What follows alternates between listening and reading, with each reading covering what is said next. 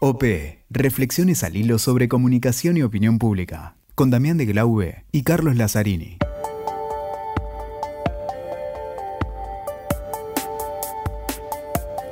Hola, ¿qué tal? ¿Cómo les va? Acá estamos en un nuevo episodio junto a Damián de Glau. Mi nombre es Carlos Lazzarini. Un nuevo episodio, decía, de esta segunda temporada de OP Podcast. Ya llegamos al 7. Opinión pública, comunicación política. Ciencia política, política. Exactamente. Algunos nos conocen ya por la primera temporada, que tuvo 12 episodios, 12 especiales. Fue la verdad para nosotros muy comentado, no sé, por ahí es la burbuja nuestra, pero muy satisfactorio en cuanto a los comentarios y el rebote que tuvo, tuvieron esos episodios. Esperemos que esta segunda temporada, yo creo que también la está teniendo por lo que fueron los, primeros capítulos, ¿no? Eh, y hoy me quedo, Cali, con un tema que alguien que yo escuché la, allá hace 5 o 6 años en México, con algo que parecía tan, tan sencillo y fue tan tan interesante como el tema del posicionamiento. Como un candidato, como alguien se instala en la sociedad y cómo esto afecta a la comunicación. Qué interesante también porque no solo eh, nos escuchan colegas, por supuesto, consultores, gente que se dedica, gente que está empezando a la consultoría, en la consultoría política, de la comunicación política, algunos que están estudiando, pero también nos, nos, escuchan muchos políticos. Muchísimos. ¿sí? Eh, y, siempre está la pregunta, bueno, ¿cómo hago para posicionarme? ¿Cómo hago para que la gente me conozca? ¿Cuál es mi lugar? Y no solo eso, sino una vez que lo hice, ¿cómo me ven? Exactamente. si yo comunico según eso, o estoy con mi comunicación eh, conflictuando mi posicionamiento. Y además, el, a quien invitamos. Es casi el punto cero, ¿no? Pensar en el posicionamiento. ¿Desde dónde? ¿Cómo? Algo que parecía tan sencillo. Y además, bueno, quien invitamos hoy tiene unas, unas publicaciones de liderazgo en la era digital. Sumamente interesante, como en los nuevos tiempos también posicionás un líder y cómo se mueve alguien que es sí, como es esta complejidad, ¿no? Porque exacto, en un ecosistema si algo, complejo. Si algo tiene lo digital, este ecosistema, como vos bien mencionaste, que también generó la fantasía de que era mucho más fácil posicionarse, mucho más rápido, mucho más barato incluso, y que algunos pensaron que podían lanzarse a la política porque tentados por esta facilidad de lo digital. Y vamos a ver que no están así, ¿no? Tal cual. También que incluso hoy lo digital afecta tu posicionamiento, una foto, un comentario, un momento, un desliz. Pero bueno, aquí en presentemos Cali aquí Ricardo Holmes. Desde México, eh, sin más preámbulo, la verdad que eh, escúchenlo, es alguien sumamente interesante. Es el presidente de la Academia Mexicana de Comunicación y tiene eh, muchísimos, muchísimos libros publicados y sus exposiciones. Búsquenlo y bueno, ahora lo escuchamos. Escuchémoslo. Respecto al tema de cómo se ejerce liderazgo en esta nueva época dominada por las redes sociales, podemos decir que tiene eh, grandes cambios en el modo de ejercerse. El primero de ellos es el referente a la parte de la credibilidad en, en, los mensajes, la credibilidad de los temas que se tratan y de la información.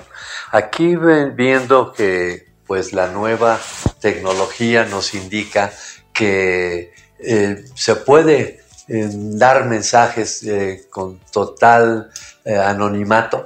Esto genera pues, la desconfianza que nos ha llevado a darnos cuenta de que las fake news pues son muchas veces indetectables. Y aquí es donde la figura de un líder, de alguien que, que ejerce esta influencia o un influencer respecto al contenido que propone, pues se refiere, eh, tiene que ver también con su honorabilidad, con su reputación, con el cuidado que tiene para tratar de ser siempre totalmente creíble.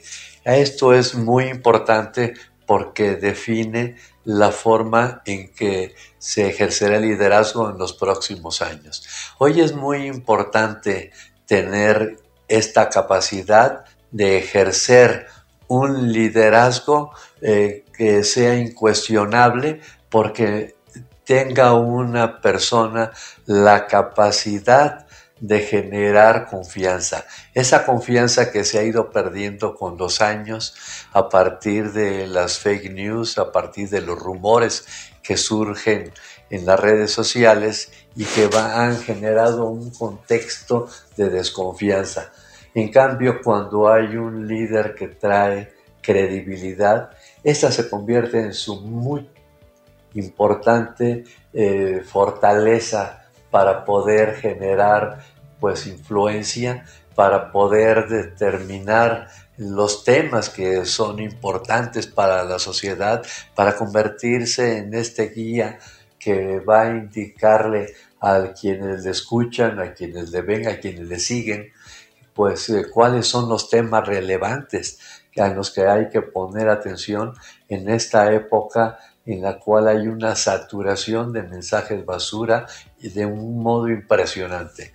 Aquí debemos entender que entonces la reputación se convierte en el eje del nuevo liderazgo que se moviliza primeramente en las redes sociales, pero sí hay que darnos cuenta de que las redes sociales hoy mismo están eh, imponiendo la agenda a los medios de comunicación tradicionales, ya que muchísimas de las noticias que hoy vemos en la televisión o escuchamos en la radio o en la misma prensa escrita mm, terminamos eh, leyendo, pues tienen un origen en las redes sociales, porque las redes sociales son el medio en que la sociedad de una forma interactiva está generando las noticias. Eh, originalmente hace muchos años y hasta hace pues muy pocos, veíamos que la generación de noticias era obra de profesionales del periodismo y las redes sociales cambiaron el paradigma.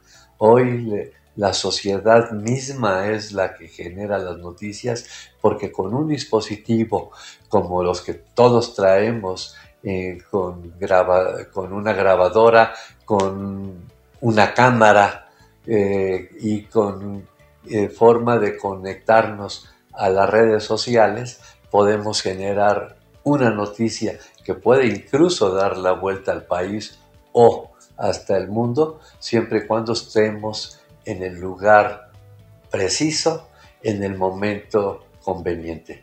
Y esto ha modificado la forma de manejar la, la información. Aquí es importante entonces decir que la nueva forma de generar eh, liderazgo o influencia en el futuro será a partir de cuidar la reputación. Efectivamente vemos que en las campañas electorales ha empezado a surgir la necesidad de generar confianza y credibilidad por parte de los candidatos. Y esto tiene que ver con el contexto actual de la falta de autoridad moral, con la, falta de credibilidad en las promesas de campaña que después cuando el candidato alcanza el cargo de elección popular pareciera ser que se olvida de ellas. En este es el lugar donde debemos ubicar la necesidad de generar una identidad, una identidad confiable, una identidad confiable, una identidad creíble que incluso termine siendo cercana a la gente, que le hable a la población, al electorado, de sus necesidades, de sus expectativas, de, sus eh, deseos. Y por ello la identidad que eh, ya en el manejo profesional de, de la comunicación política se denomina posicionamiento, o sea, la forma en que va a quedar definida en la mente pública, en la mente de, los electores, termina siendo determinante porque esta identidad le dará una fortaleza competitiva al candidato para poder eh, remontar eh, pues, el, deseo y el interés de la gente por elegirlo como a un puesto de elección popular. La identidad debe ser cuidadosamente seleccionada porque no es creada a partir de, un deseo de darle una identidad a un candidato de darse a sí mismo una identidad. Más bien tiene que estar respaldada en ciertos argumentos, en cierta trayectoria que le dé credibilidad a esta identidad que está tratando de proyectar el candidato. Por ello, podríamos decir que el posicionamiento surge como una definición, como un descubrimiento de aquellas características que son los atributos y los valores que van a darle la identidad al candidato. Esto se descubre porque a final de cuentas en la identidad misma eh, todas las personas la traemos, todos tenemos una identidad que de un modo o de otro estamos proyectando aún sin darnos cuenta de ello. Por ello se vuelve tan, tan importante descubrir cuál es esa identidad que se alinea con las expectativas del momento, de las circunstancias que vive la sociedad y el electorado, con, esta eh, eh, oportunidad que da la sensibilidad del votante para poder enlazar con ellos emocionalmente. Sin embargo, como dije al principio, esto no puede ser inventado con creatividad de tipo publicitario. Más bien debe ser descubierta dentro de los atributos que tiene la personalidad real del candidato y que además sean atributos percibidos por la ciudadanía y que tengamos también la posibilidad de respaldar con una trayectoria que termine dando congruencia y credibilidad a esta identidad propia de un candidato. Esto es realmente el origen y el sustento de la competitividad electoral.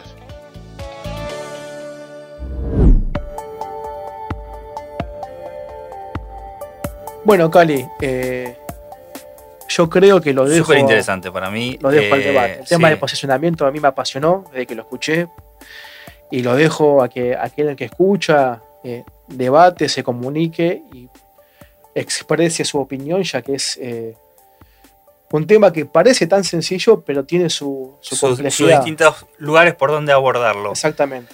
Sí, siempre recordamos ¿no? que estos son los podcasts de OP, pero que la conversación sigue más allá de los audios. Exactamente, y bueno, los esperamos el capítulo que viene. Escuchaste OP con Damián de Glaube y Carlos Lazzarini. WeToker. Sumamos las partes.